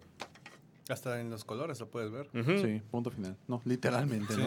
Entonces, en ¿cómo se llama esta cosa? Digo, películas, digo, para cerrarlo y para que el público hasta igual pueda, las audiencias puedan igual como que, como que dar su veredicto final, ¿no? Porque al fin y al cabo, pues el cine es un acto de apreciación personal. Sí. Entonces, eh, es decir, películas que son consideradas cine, más cine épico que cine bélico. bélico. Gladiador. Sí, Gladiador es... Es más cine épico que cine Y hasta la misma presencia de la película te pueden poner que es algo bélico, pero es... Trasciende más de lo, Ahí va de- otra. de lo que va. Troya. Yo la considero más bélica. Troya con Brad Contada Pitt. de una manera muy épica. Mm, Yo lo vería más épico. Porque es una No sé, historia no basada. Es una historia basada en. en- en- en- Pero se supone que la guerra de Troya sí. pero, pero es un. Pero no es. Yo- es que e- e- esa sí es que el tiro. es- esa será es- el tiro. es el- o sea, es el, Sí. es el tiro porque realmente es cuestión de, es cuestión de percepción. O Es sea, que- yo, yo, yo veo más el cine bélico, yo, Juan Esteban Méndez, catalogo más el cine bélico como el cine que sucede de 1900, de 1900 para Ok. acá. Historias de 1900 para acá. ok. Lo que viene siendo antes yo lo considero como una épica. Es una película Me gusta, épica. me gusta esa definición porque si lo, si lo encuadramos en lo que sí pasó y en lo que es mito, pues da igual, vato, todos son mitos. Hayan Sí. pasado o no, ya lo hiciste película, ya es mito. Por ejemplo, El último samurái de Tom Cruise Eh, es, un- épico. es, un ep- es épico, pero al fin y al cabo es una guerra. Sí. Entonces, eh, por ejemplo, no sé, Cruzada, super mega épica. ¿Wonder Woman guerra. es épica? No, es que Wonder Woman Es muy buena, déjala así. Déjala ahí, ¿no? Eh, más películas como esa, por favor. No sé, Ay. Furia de Titanes, por ejemplo. Ay, Eh, esa es súper épica. Ah, Súper épica. Y muy mala. Eh, um, Y la dos ni qué muy decir. mala, ¿no? Ben Hur es épica. Sí, Sin Sí, obviamente, problema, o sea, eh, ¿no? codificó el género. Sí, codificó el género. Eh, um, pues hay. Lawrence de Arabia. Eh, igual, misma tendencia que Ben Hur. Sí, es épica, es una historia épica. Y pues ahí hay mm, muchas que podría, que podría empezar el, el- el diálogo, ¿no? Pero precisamente es eso, que, que- que nos llegamos a sentar y cada quien que logre, bajo la base que ya mencionamos ahorita, pues, pues llegar a su propia, a su propia definición de qué es lo que, lo que, lo que quiere saber sobre, sobre el cine bélico, su identificación sobre el cine bélico. Pero bueno, ok, vamos a ver. No terminamos de mencionar películas. La tuya, Juan Esteban, tu película Bélica favorita, bélica favorita. la lista de Schindler. Lista de Schindler. Sin ningún problema. Sin, así, sin ningún problema. Veo esa película, me destroza humanamente. Literalmente me destroza. Ok. Mira, yo, yo estoy respondiendo porque es lo que tengo fresco en la mente, pero Dunkirk. Dunkirk. Yo estoy entre Dunkirk. o Hay una que vi. Aunque, ojo, Ok. voy, voy a, voy a hacer un paréntesis. Aunque le tengo un respeto impresionante pues a la, a la- a la que dio la razón por la que existe el podcast de hoy. Rescatado al soldado Ryan para mí es una bomba. Es un muy buen ejemplo. Una bomba. Pero son, son dos miradas muy distintas de la guerra de Spielberg. Sí. una visión muy humana. Es una visión humana realista, Ryan. Una visión humana. Es humana. mm, Es que sí es, es. muy humanista. Es que es, es humana realista, pero en diferentes sentidos. Sí. Porque puede ser la misma guerra, mismo, misma batalla incluso, pero a lo que voy, lo que hace la guerra no es tanto lo que sucede. Cosa triste que. eh, tri- otra- cosa, es exactamente. triste Cosa triste que, que lo que hizo Spielberg es que se alejó mucho del cine bélico porque hizo dos grandes joyas, que es eh, Schindler y, y Ryan. Y luego hizo Caballo de Guerra. Y el Caballo de Guerra fue una así como historia que. muy bonita. O Si sea, tenido siete años. pero o sea, es que. me Es dio que, tanta flojera esa película. Es, es que, es que Caballo de Guerra es así como que. como Lassie, pero más, más alto. Entonces dije, no, o sea. Es Lassie con pezuñas. Entonces sí, ¿no? Como que no. O sea, No, para, para que veas, una película que yo no sabía que existía hasta que mis papás un día me, me la regalaron. Yo así de, ah, pues gracias. Es una de Christian Bale. Es una película china con Christian Bale. Hmm. Se llama Las Flores de Guerra. Cuando tengas la oportunidad, Azul. búscala. Es, es sobre este soldado británico, según yo, habrá sido Primera Guerra Mundial, si no estoy mal, que llega a... ¿Es primera o es segunda? No me, no me importa. Llega a una escuela japonesa, china, lo que, lo que usted, como usted quiera nombrarlo. Y era una escuela de niñas, de solamente niñas. Creo que matan a, a uno de los que, supervi- que ayudaba a las niñas porque no podían salir de la escuela. Y Christian Bale se hace pasar por un, por un sacerdote para mantenerlas a salvo y todo el rollo. O sea, es una película que ocurre dentro de un- una situación de guerra muy, muy cañón. Pero al menos a mí no me aburrió, como muchas películas que son de este estilo tienden a hacerlo. Te la puedo Sí. prestar, la tengo, la tengo en. DVD. O sea, está, Sí, está ya muy me- buena. Me llamó la atención, definitivamente. Y sobre todo porque no es una producción americana.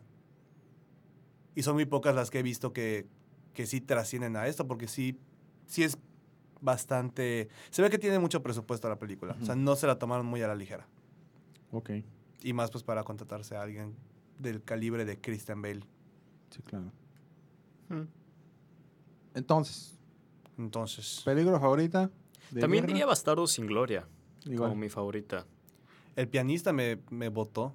Como tres días me votó en mi, en mi cuarto cuando la vi. Fue, fue horrible. Ok. Entre el pianista y Flores de Guerra. Y Flores de Guerra. Eh, pues yo ya dije. Y pues creo que ya pasamos a... Cerramos esto. Cerramos. Sí, Esta sí, parte. hablemos de Comic Con. Finalizó la guerra. Ah, no. Vamos a hablar de Comic Con. Ahora sí, vamos a hablar de Guerra del Comic Con. Infinito. Es una buena guerra. La guerra del infinito es una buena guerra. No, ahora sí, Comic Con. También la. Guerra Civil. La de Capitán Ah. América, no la de Estados Unidos. ¿No es lo mismo? No, no. Es lo mismo. No. Pero bueno.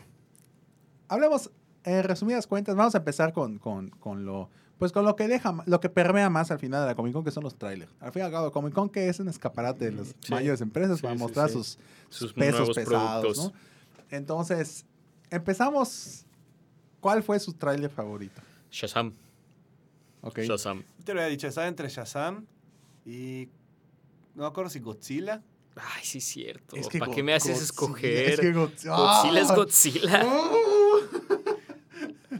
Déjame revisar. Mira, la diría página. Shazam porque es el que se quedó conmigo, ya sabes. Sí, amo, sí. amo Godzilla y estoy emocionadísimo por esta de Godzilla, pero el hecho de que lo primero que pensé fue en, en, en Shazam, es Shazam. Es que Shazam es un, es un, es un respiro nuevo para DC. Exactamente. Es, una, es, un, es el Guardianes de la Galaxia de DC. Y lo que te dije, se me hizo una muy buena manera de justificar todo lo que han hecho mal. Por, por decir, pues las películas no tienen que estar relacionadas necesariamente.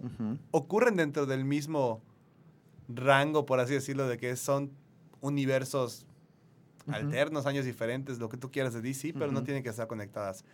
Eso me gustó mucho, porque es lo que están demostrando con Shazam.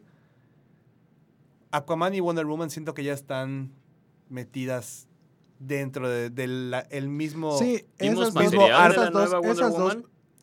No, hay, no hubo material, hubo fotos, pero, hubo fotos. pero, por lo que está Comic Con pasando... o un Sí, poco antes. durante sí, durante Comic Con, sí. entonces me perdí eso. O sea, más que nada, fotos Sí. de la... Fotos de, la mesa de panel la mesa. No, no hay el logo que no le nada. hasta la fecha. Búscalo, Uy. está ya. El logo que no he visto hasta la fecha. Pero en fin, yo creo que esas, creo, creo que esas dos eh, franquicias, tanto Aquaman como Wonder Woman, ya están metidas con calzador de la audiencia.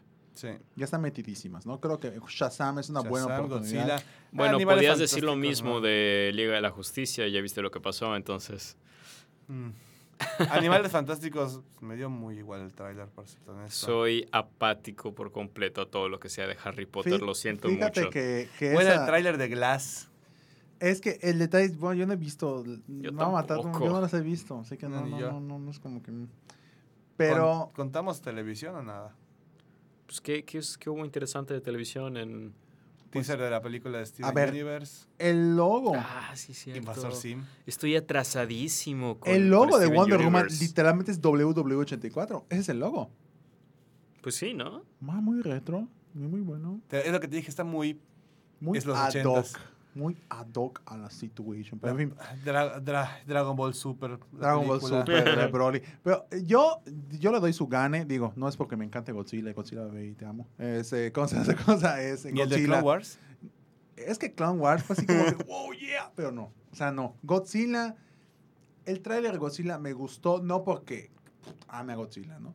Me gustó porque presentó, evidentemente es la primera adaptación a Hollywood de personajes como Rodan, como Motra, como King Ghidorah. O sea, estás agarrando, estás agarrando... Ya una parte muy cañona. Estás de- agarrando fibras muy, muy Sí. sensibles de una audiencia muy, muy cañona, que tiene inclusive, Y- hasta y- podría y género atreverme... que es muy respetado en, hasta en Japón. sí, hasta exactamente, podría atreverme que Godzilla tiene más audiencia pasiva Que activa. que, que activa, pero me refiero, Godzilla tiene más audiencia a nivel, hasta más, más que Marvel, más que todo, tiene mucha, mucha más audiencia, porque es una historia muchísimo más antigua, muchísimo más con, mm, o sea, con, con, con ¿Todavía estoy a- canas, ¿no? todavía- estoy a tiempo de decir que la primera de Godzilla es mi película de guerra favorita. La de la de La- Godzilla, la original, Godzilla, 54, Godzilla Ah, yo, pen- 54. yo pensé que del 98. No, no, no. Pues, Digo, Es que no es, pero sí es. No es, pero sí es. Es, Es es- que- Son los cineastas japoneses intentando decir algo sobre la Sí, bomba atómica. Sí, sí, sí. Pues sí, podría decirse que sí. Bueno, Podría decirse que sí. Dentro así. Digo, es- tiene sus. Tiene sus, sus- Tiene elementos para tiene que sus elementos, tiene, mu- tiene sí. muchas caras, ¿no? En por donde verse, pero sí, efectivamente. Me gustó mucho la película porque, primero que nada, te, a- te insertan así. Como, podría ser un tráiler con música tipo Inception. No, no, no. Y te ponen a Debussy. Te ponen claro de luna de Debussy. Es como que, es, es como que, what, ¿qué está pasando? No, no, no, no concuerda, ¿no? Son monstruos que van a destruir medio planeta. Y la y te- música toda. Y te ponen una música toda gloriosa, toda tranquila, toda así. Y, y creo que eso fue una manera silenciosa de decir, pues son personajes gloriosos para la cultura popular, para la cultura japonesa, para, para, para la, para la cultura en general del que, mundo. que son de. Son personajes icónicos. Ajá, que no, no, no puedes hacer algo No puedes hacer así no puedes, exactamente. sencillo. Tiene que no, ser algo bien, muy bien hecho. no vas a... Si estás agarrando, digo, es una cosa, si estás agarrando una joya, no la vas a agarrar así como, la vas a, a- a agarrar por todos lados, ¿no? Es lo que me gustó mucho de este tráiler, que mostraron a Godzilla, con, a Godzilla y al universo de Godzilla, independientemente de que, de que muchos hayan confundido esto con Stranger Things 3, eh, es que tiene su pinta. tiene su pinta, ¿no? Pero me gustó mucho el tráiler porque genera esta, primero que nada, esta espectacularidad de que vas a ver una santa madrina entre los tres o cuatro, quién O sabe. cuatro. O más de O más de cu- No creo. No creo, pero yo como fan de Yo, Godzilla. yo estoy- no creo, pero lo mismo decía al final de Kong. Es como la historia. Mira, por lo menos un postcréditos. Sí, aunque sean Con los Kong. créditos. Sí. Con Kong. Sí, no, tiene que salir. Tiene que Que dé la pauta a. Kong contra Godzilla. Sí, exactamente. Uf. No, al menos. O sea, va a ser una locura, ¿no? Eh, pero ese fue mi trailer favorito. No, de deja tú la, deja tú la, la partida de Mauser que se van a dar estos, eh, estas cosas, la- el nivel de destrucción que vamos a ver en la película. Sí. Va, va a ser, ¿Ves? Digo, para quien no ha visto el tráiler, pues, pues Ajá, ya, o sea- ya, ya te tardaste, ¿no? Eh, esa cosa de... ¿ves, el- ¿Ves Washington, D.C. hecho mierda? O sea, yo me quedo así como que, ¿what? y, y la Ciudad de. México, digo, digo, digo ya de por sí con la contaminación, pero va a estar más. No, hay una escena que es México. sí, Sí, cuando, sí. cuando, Cuando, Rodan está, cuando está haciendo Rodán, cuando está pasando Rodán y están unos edificios así dándose en la torre, y dije, chin, o sea, Es media temporada de huracanes. o sea, sí. es como que, ah, Yucatán en verano, no pasa nada. Entonces, eh, no, pero sí va a estar cañón. Eh, entonces, eh, no sé, presenta, presenta, creo que te da mucha emoción, genera mucha expectativa la- la- el tráiler. Ah, y esperemos que sí cumpla. Sí, porque va a cumplir, va a cumplir. Es Godzilla, fucking Godzilla. ¿no? Pues- lo mismo decías de Es Justice que League. la del 2014. Es que, para a mí aclarar- la del 2014, eh, pero a mucha gente decepcionó. No, a mí sí me gustó la 2014. A mí también, a mí también, pero estoy diciendo que decepcionó. Sí, decepcionó, pero bueno. Pues a ver, a ver qué sucede. Al menos aquí, sé, sé que al menos media película va a ser de trancazos. Estoy segurísimo que va a ser de trancazos. O sea, va a estar así como que, no sé, yo siento que, que creo que no son tan tontos para repetir los errores de la primera. Ujú. Entonces, y aquí no tienes a uno, tienes Tienes a cuatro. cuatro. tienes a cuatro, Y no cabrón. tienes, no tienes a unos oponentes nuevos que nadie No, pela. para Tienes nada. a, tienes a Mothra. Sí, ya, ya no entra tanto el, el- ¿cómo se llama? El, el hombre contra, Contra el monstruo. contra el monstruo, es monstruo contra monstruo. y el monstruo contra monstruo. El hombre tiene que vivir. Y los O- monstruos son reconocibles, le Sí, estoy diciendo. No, sí. son, no es como la otra que eran originales. Los mutos, Los hijos, mutos. horriblemente mutos, pero bueno. Muteados, o sea, no los quería ni ver. Pero en fin, el dado caso es que, pues bueno. Eh, otras situaciones que se presentaron, se presentó para beneplácito de muchos seguidores. Eh, digo, yo soy creo que de aquí, del, del- del- del lugar, creo que soy el único seguidor, creo. Eh, se presentó el, el tráiler, teaser, teaser tráiler de la película de Steven Universe que eso, al menos para mí, es como que, bueno, ya se está, ya se está preparando esta serie para, Para terminar. para terminar, ¿no? Qué bueno, ya lo voy Eh. a poder ver. No, es que vi como dos temporadas y media y le puse pausa y sigo con muchísimas ganas, pero no, no, no la termino. Sí, y se presentó un, un, una- un capítulo nuevo exclusivo para la Comic Con, que ya se liberó, que te presenta, ah, una cosa que no voy a decir, pero te presenta el- el- la presentación de un personaje que pensamos que nunca iba a existir, pero presenta. Entonces es como que, Ah, como que, wow, o es que tengo que ponerme al día. Está prendido el cubo.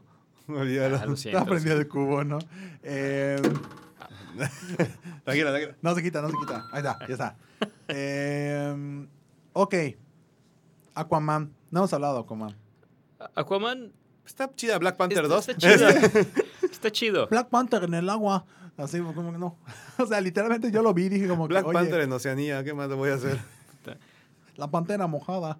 O sea, literal, o sea, no, no. Está, Está, está chido.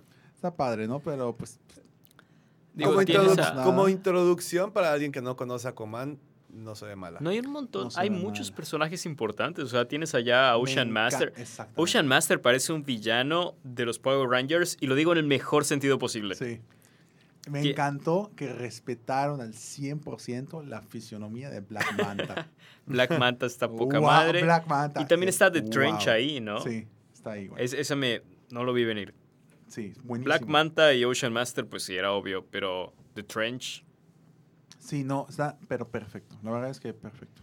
A ver, ¿qué otros trailers subieron? ¿Qué otros estadios subieron? Eh, Ya, lo que te dije, Animales Fantásticos, Super Cero. X. Super Cero. X, ¿no? Realmente, realmente para los muy fans de Harry Potter es como que hay muchos sea, detalles importantes. Lo, lo que sí estuvo muy chido fue cuando apareció Johnny Depp como Grindelwald en el escenario. Yo ni, lo- ni me di Ah, cuenta. sí.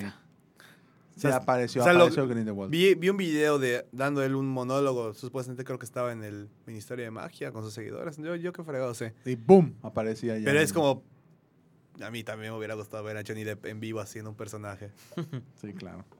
Digo, está aplicando la Loki, ¿no? Que cuando lo han salido de Loki, ¿no?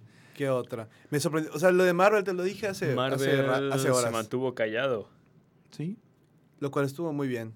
Porque ya de por sí con Infinity War tuvieron bastante. Bastante halago que es como, ok, ¿saben qué? Un año Sí, manténganse callados un mantenerse rato. callados. Y sobre todo, yo, yo creo que ya también con la situación de Fox no podían estar dando Sí, no, promesas. que- están, están, están preocupados falsas. en concretar eso, ¿no? Eh, se presentó igual Oye, pero del lado, del lado Fox Marvel, ¿hubo algo? Sony, La ¿no? segunda Sony, temporada. Sony, Sony Marvel. No, aparte de la, No, no, la de no. Fox, Sony Marvel nos dio cosas Venom, de Venom. Venom y de Spider-Man Into the Spider-Verse. Que, Sí. presen- que Sí. presentaron una imagen eh, ¿De cuántos? Sí, de sí, cuántos de los Spider-Man. ¿no? ¿Cuántos Lo que son? sorprendió es que sale Spider-Ham. ¿Es neta? Sí, No. Estuve muy desatento a este Entonces, uy. Spider-Ham. Oye, pero, pero, Por- ajá. Por, fin, por fin eh, puedo hacer mi cancioncito de puerco araña. Disney. Disney Fox, digo, Marvel Fox, nada de los X-Men, nada, Nada, de No hubo nada de Dark Mutants. Phoenix, no hubo New Mutants, no nada, hubo- Absolutamente nada. Ni este. Bueno, no sé si mostraron el tráiler de Legion, la segunda, la segunda ¿No temporada. está pero cancelada? No. Según yo, hubo segunda temporada. No sé, la verdad, no, no sigo las Ando series de desatento, Marvel. lo siento. Este, dijeron que Agents of S.H.I.E.L.D. Regresa hasta 2019. Hmm. A ver si se puede salvar. No como Inhumans. Y No. lo peor es que Inhumans el año pasado sí le hicieron... Era, era un mame. Y te- lo más triste es que lo vi y casi compro el perrito. Entonces, no, qué bueno que... Que no, Qué qué, bueno que no lo qué hizo. bueno. Pero sí hubo Eh, bastante cosa respecto, a lo mejor no a, las, no a futuros proyectos de Marvel, pero sí a sus 10 años de, de películas. O sea, lo que estuve viendo en muchas redes sociales fue el, el... El stand de Marvel era más una celebración de los 10 años que las películas que están por salir. Porque realmente solamente saben que es Capitana Marvel, Avengers 4, Spider-Man Far From Home en julio del siguiente año y no hay más. ya. Mm, Guardianes 3, pero Pero pues, ajá, es, Ah, ya, te- ya. es tema sensible. Realmente creo que fue una Comic Con muy, Fue muy pasiva. muy pasiva porque no, no había muchas cosas que esperarse este año. El año pasado sí me acuerdo que fue una bomba. De todo, tenías Game of Thrones, tenías, tenías Justice League, tenías Star Wars, tenías Avengers, tenías Thor Ragnarok, Black Panther. eh, ¿Qué más estaba? no, ya con eso ya tienes una Comic Con durísima. Esta vez estuvo floja. Estuvo Kingsman, Blade Sí, Runner. Blade Runner. No, pero la experiencia de Blade Runner era otra cosa. No, Stranger, Things, imagino do- que sí. Stranger Things temporada 2, The Defenders, cuando la gente pensó que iba a estar muy, muy buena. Eh, ¿Qué más? Fíjate que yo no la odié. No, no me encantó, pero Defenders fue... Yo me quedé en la primera temporada de Daredevil. No. Jessica Sí, Jones sí es tengo, muy la buena. tengo la intención de ver Jessica Jones, pero si no, Ujú. o sea, si no, pues si no. Otra pues lo- no, no, hemos, no hemos terminado de hablar de lo de, de lo de Star Wars. Que se anunció, Clone pues, Wars, se una nueva anunció temporada. la nueva temporada de Clone Wars. Sí, sí, sí. Que eso creo que fue. e- Era justo y necesario. Guay, Pero sí. mi, mi pregunta es, si ya habían sacado los capítulos Son los mismos. restantes, Son los mismos.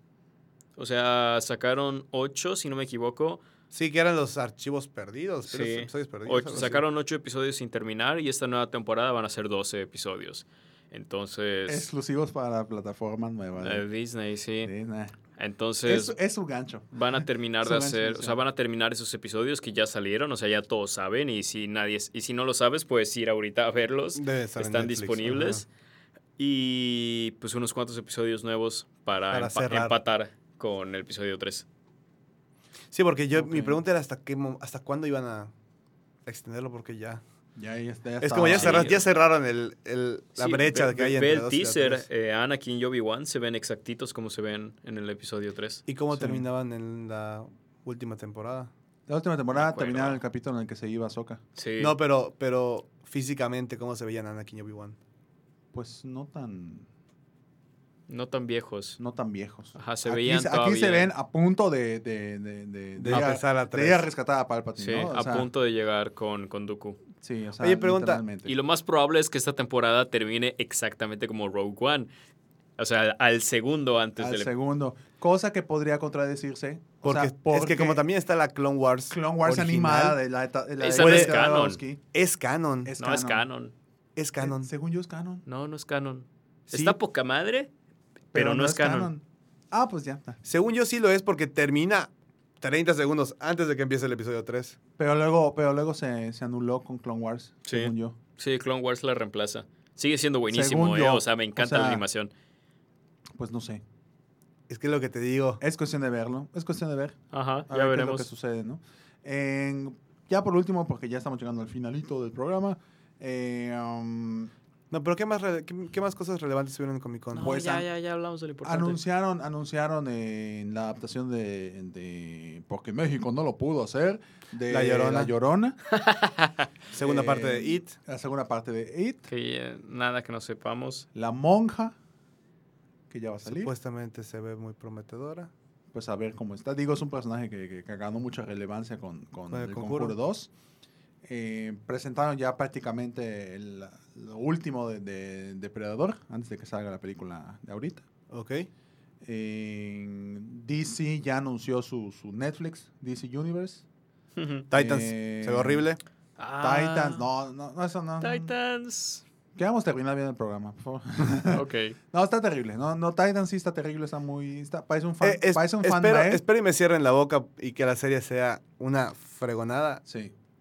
Porque de verdad, por lo, no, que, no voy por a lo decir que- nada de Titans. por lo que estoy viendo, nada más le doy ni siquiera, ni siquiera una temporada completa. Le doy 13 episodios y tan tan. Ya muere. Sí. Lo más seguro es que así pase. Tristemente lo que más seguro es que pues, así pase porque pues la gente es muy... Es que el CGI no, no, no hemos llegado al punto en el que pueda haber CGI de ese rango para una serie. Y ojo que los tiene. DC tiene muy buen CGI en sus Y como no es televisión, no es televisión de un canal de televisión. Ajá. Digo, si Stranger Things puede tener muy buen CGI. y bueno, es una- pero es, y es tiene una a serie- Netflix. Y es una serie de Y televisión. además Stranger Things hace muchas trampas con el CGI. Trampas que funcionan, entonces no son Ajá. trampas, pero... Imagínate DC. Ah. Sí, va- va- hay que ver. Esa va a ser mi prueba de fuego con... Sí, realmente es, es cuestión de... Pues, Sí, ajá, yo pues creo está. que una cosa que, digo, no sé si ustedes llegaron a seguir la serie, eh, anunciaron ya la tercera temporada de Young Titans. John Justice. Young Justice, Justice. perdón. Que, que pues, ajá. mm, O sea, Ujú. eso va a ser interesante porque pues el, fin, el final de la segunda temporada terminó muy, muy, muy de, de quiero continuación, ¿no? O sea. Nunca vi Young Justice, lo siento. es muy, muy, muy buena. Muy, muy buena. Pero en fin, en, ¿cómo se llama esta cosa? Pues prácticamente eso fue lo... En resumidas cuentas, nuestro... nuestro nuestra... Y lo de James Gunn, no lo podemos platicar en... Pues bueno, Vamos a terminar en esa nota porque es una medio deprimente. pues va- vamos, a, vamos a, a- a- Creo que ya se escuchó mucho. Sí. Vamos a poner nuestras impresiones personales acerca de... Pues mira, ya, ya se dijo mucho, pero sigue siendo una historia que se sigue desarrollando la historia. O sea, todavía hay mucho que decir. Y considero que no es un caso como los otros de escándalos similares. O sí, sea, porque aquí no hubo algo. O sea, sí hay una evidencia, pero no es. Pero es solamente un. Cosas que la gente escribe y en y determinado no momento y lugar. Sí, sí, pero voy más del hecho de que, por ejemplo, todos, mucha gente se está poniendo de su lado. Básicamente todos los guardianes se están poniendo de su lado. Eh, creo que el único que no ha puesto explícitamente que está, o sea, creo que Zoe Saldana escribió que Que ama a todos. Ajá, ama a, todos, en su familia de guardianes y luego Chris Pratt puso un verso de la Biblia sobre escuchar y antes de hablar y no sé qué. Sí. Eh, Batista es el que dijo. Con permiso, yo Sí, lo sí, defiendo sí. a capa y espada. sí, Batista igual. Pero es que aquí hay que tomar en cuenta el contexto en el que sucedió porque aquí lo de James Gunn son cosas que tuiteó hace 8 años, hace 10 años, y no son cosas ocultas, son cosas que cualquiera en cualquier momento podría haber entrado a su Twitter y se podría haber ido hasta el fondo y podría haber encontrado Sí, eso. y eso es lo que en su momento yo creo que Disney también sabía a quién Obviamente estaba lo sabía. O sea, contratando. si ahorita. Si Taika Waititi pudo dirigir Thor Ragnarok, James huevo. Gunn pudo, o sea, ya hizo dos muy buenas y estaba haciendo la tercera. O sea, la gente, ya, ah, cualquier empresa, no, tienes que, no tiene que ser Disney, cualquier empresa a la que vayas te va a contratar, va a checar tus redes sociales. O sea, no hay forma de que Disney no haya visto sus tweets. Y no hay forma de que Disney no conozca el sentido del humor de James Gunn, porque obviamente vio sus películas antes de Guardianes de la Galaxia, antes de contratarlo para Guardianes de la Sí. Galaxia. Aquí lo que pasó es que alguien hizo escándalo para desacreditar a James Gunn. O sea, Sí, vamos, sí, sí. estaba peleando con Gon y dijo, ¿qué trapos sucios le puedo sacar para, para atacarlo? Y le encontró trapos sucios y funcionó. Sí, Trágicamente. y lo mal, o sea, yo no creo que la acción de Disney haya sido un ah, resulta que tú eres un hijo de tu reputa, ajá. Sino que sino que fue más en, en defensa. Sí, sí, sí. O sea, fue más para decir, ok, ¿sabes qué? Si llega a pasar algo, tú estás por tu cuenta. Sí. Si no, o la cagamos o, o te recontratamos. Porque no creo que. No creo que Disney quiera anunciar un director de reemplazo la sigue- esta semana o la siguiente. No. y Tal si la anuncian, y si la anuncian, tiene que ser Watiti. Y si no, Ah. Troya Barder. Edgar Wright regresa. Ah, No. No, si por algo se salió. por No, algo es se salió. Y, y es deprimente porque ajá, le hubiese pasado a cualquiera de los otros directores de Marvel. Bueno, todos son títeres del estudio. Pero James Gunn es el que más personalidad tenía. No, y aparte, si lo ves en, en Twitter, sí es de, de expresar su inconformidad. Porque realmente es lo que mucha gente hace, incluso Mark Hamill lo ha hecho y pues es Luke Skywalker, ¿qué le puedes decir? Sí. es Luke Skywalker y el Guasón, ¿qué le vas a hacer? pero a, a Luke Skywalker no lo puedes despedir, al director sí. Trágicamente. Descansa No, en paz, Colin Bueno, así, así como están las cosas, mi mejor esperanza para Guardianes de la Galaxia es que Infinity War Parte 2 logre cerrar bien a los personajes, porque va a ser lo último que hizo James Gunn, porque Sí. ajá, él estuvo ya trabajando con los Guardianes, aunque, aunque la, la película la dijeron los Rousseau, Sí, fue más un Gunn estuvo muy metido con sus personajes. como consultor. Sí. Sí. Entonces, mi mejor esperanza es que eh, Infinity War Parte 2 logre cerrar a los Guardianes para que la próxima película de Guardianes de la Galaxia, si es un nuevo director, sea su propio camino y sea su propia cosa, separada del resto. Porque si, si termina siendo otro director que intenta fingir ser James Gunn, No va a salir. Sí, no va a salir. no va a salir. Yo en lo personal considero que Disney va- lo va a recontratar eventualmente. Espero que lo recontraten. Sí, O sea, porque, presión social. porque ya, ya de por sí la reacción de la gente, si hoy en día te, deja- te dejas llevar por los comentarios de la gente, cuando no están reaccionando de la manera que tú esperaste que iban a reaccionar, Ujú. O te tragas tus palabras y, y haces lo que no podías hacer, o agárrate de los fans, porque ellos al final son los que... los los te que te van llevan a colgar. Sí, insisto, este no es un escándalo como todos los que llevan No es- desde hace unos cuantos sí, no es un años. Harvey la reacción Weinstein, no pública es es, un Kevin otra. Spacey, o sea, no es tan- nada tanto en la materia de lo que sucedió, que realmente es reprochable, son de muy mal gusto sus chistes, no los defiendo, pero, pero, pero la reacción pública al escándalo y a las consecuencias del escándalo no son las mismas. Juan, Pues yo lo único que puedo pensar es que creo que la gente cambia. O sea, desde el, bueno, desde el punto de vista muy, como que, ay, qué bonito. No, o sea, la, la neta, o sea, ah, pongamos un ejemplo. Peter Jackson hacía películas gore, violentas, machistas, eh, ¿cómo se llama esta cosa? Sexualmente inapropiadas. Ok. Hacía muchas películas de ese estilo. Dios mío, hizo una parodia de los Muppets, donde, donde ¿cómo es esta cosa? Donde la parodia de Kermit y de, Miss Piggy. de Miss Piggy hacían lo impensable, Ajá. ¿no? Eh, incluyendo drogas y cosas y todo. O sea, era una cosa horrible, ¿no? Y terminó siendo una, tres hermosísimas películas. Digo, yo no cuento el Hobbit, ¿no? Pero tres, tres hermosísimas adaptaciones del Señor de los Anillos, inclusive que, gana, que se igualaron a Titán y a Ben Hur. O sea, creo que las opiniones, y obviamente eso era eh, pre eh, redes sociales Sí. lo, lo pasó en Peter Jackson. Y aún así, pues la gente no, no ni lo pensó, ¿no? O sea, Ah, igual estamos hablando que era una época en la que la gente no era tan sensible ni Exactamente. princesa como hoy en día. exactamente. Entonces yo pienso que, creo que en lo que va a suceder ahorita, una de dos. O Disney se atreve a ir en contra de su mayor ingreso, que son los fans. O simple y sencillamente se da cuenta de que, Cometieron un error. más que cometer un error, de que le están dando preferencia a una tercera persona en discordia que no tiene ni voz ni voto en sus decisiones corporativas. Ujú. Si un senador, no sé qué fue, creo que fue un senador o... No, fue un vato. No, si fue un senador, fue... fue No, según yo fue una persona de lo más. Nos da igual. No, es que yo, yo, en su foto está en el Senado y así, el, el chavo que, que, que, que empezó ese relajo y de hecho subió un GIF cuando empezó eso que dije, están hablando de James Gunn y literalmente hizo el meme de Homero Simpson metiéndose a, a, a- ¿cómo se llama? Al arbusto, ¿no? Fue ese tipo el que empezó a poner esas cosas. Entonces, eh, creo, que, creo que es momento de que Disney piense más por lo políticamente correcto.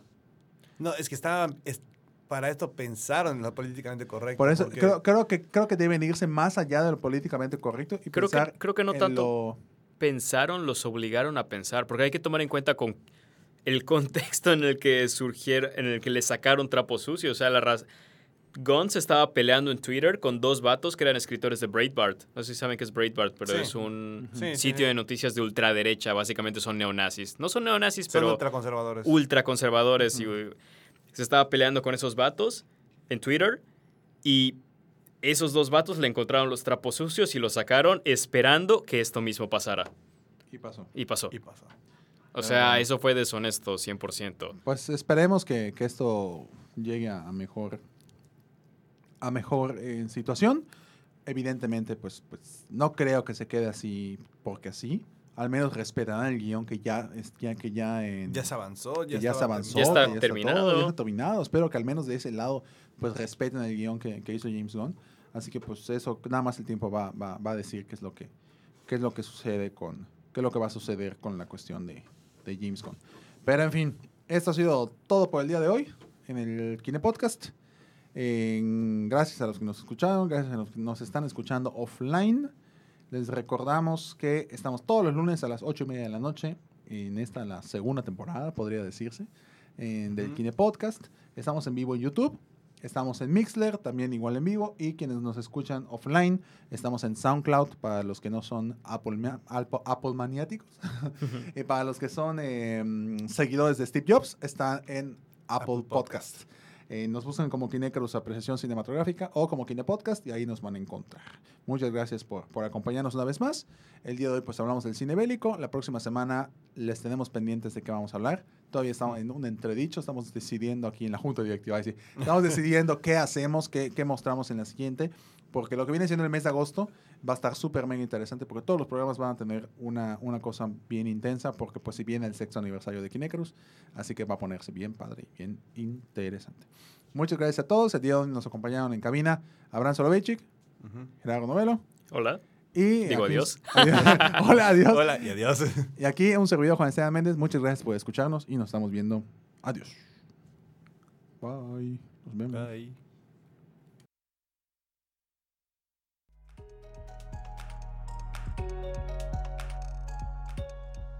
El Kine Podcast es grabado en la ciudad de Mérida, Yucatán.